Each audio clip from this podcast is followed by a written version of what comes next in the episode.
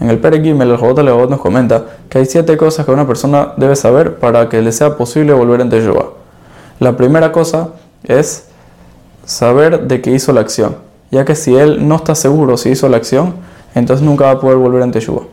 La segunda cosa es saber de que la acción que hizo es mala, porque si una persona no piensa de verdad de que esa acción es mala, entonces nunca va a poder volver en Teshuvah. La tercera, la tercera cosa es de que le va a venir un castigo por esa acción que hizo, ya que si la persona no piensa que le va a venir un castigo, no va a poder volver en Teshuvah. La cuarta cosa es de que todas las acciones que él hace son escritas en un libro y son recordadas por Hashem. Y nunca se va a olvidar, ya que si la persona piensa de que sus acciones van a ser olvidadas, entonces nunca va a poder volver en Teshuvah. La quinta cosa es de que la persona tiene que estar convencido de que la Teshuvah sirve, ya que si él piensa de que, no existe volver en Teshuvah, entonces tampoco podrá volver en Teshuvah, ya que él va a pensar de que las acciones que ya hizo igual va a ser castigado por ellas. La sexta es de que una persona tiene que calcular cuántas cosas buenas ayer nos hizo desde el día que nacimos hasta hoy y cómo se lo devolvimos. También una persona debe pensar y saber cuánto es el placer de que él tiene por las Averot comparado al castigo que va a recibir por ellas. Y justamente al revés con las mitzvot, cuánto una persona sufre por una mitzvah, pero por otro lado, cuánto, cuánto una persona va a recibir por cada mitzvah, que es eternidad.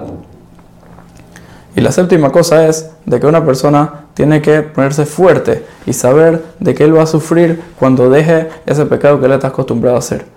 Pero debe recibir en su corazón y saber de que él pueda sacarlo de ahí.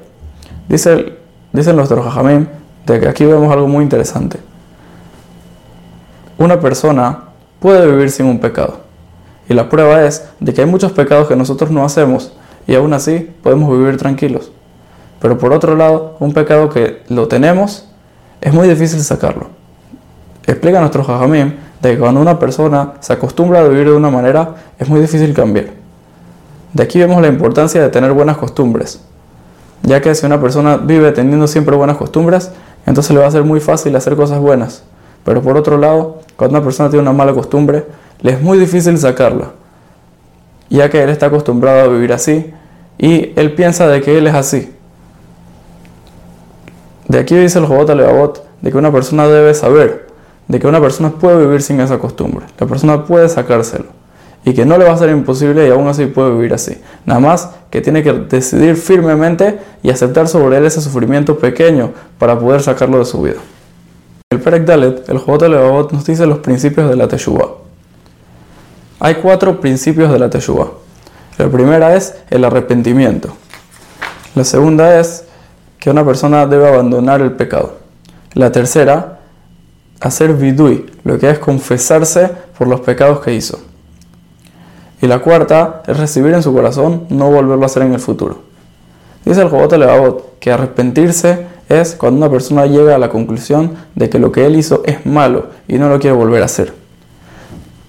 Eso también lo vemos con las, con las personas. Cuando una persona le hace algo malo a otro, la persona que hizo la acción mala, cuando quiere pedirle perdón, va y le demuestra a la otra persona que él entendió de que lo que hizo está mal. Y eso causa que la otra persona lo perdone.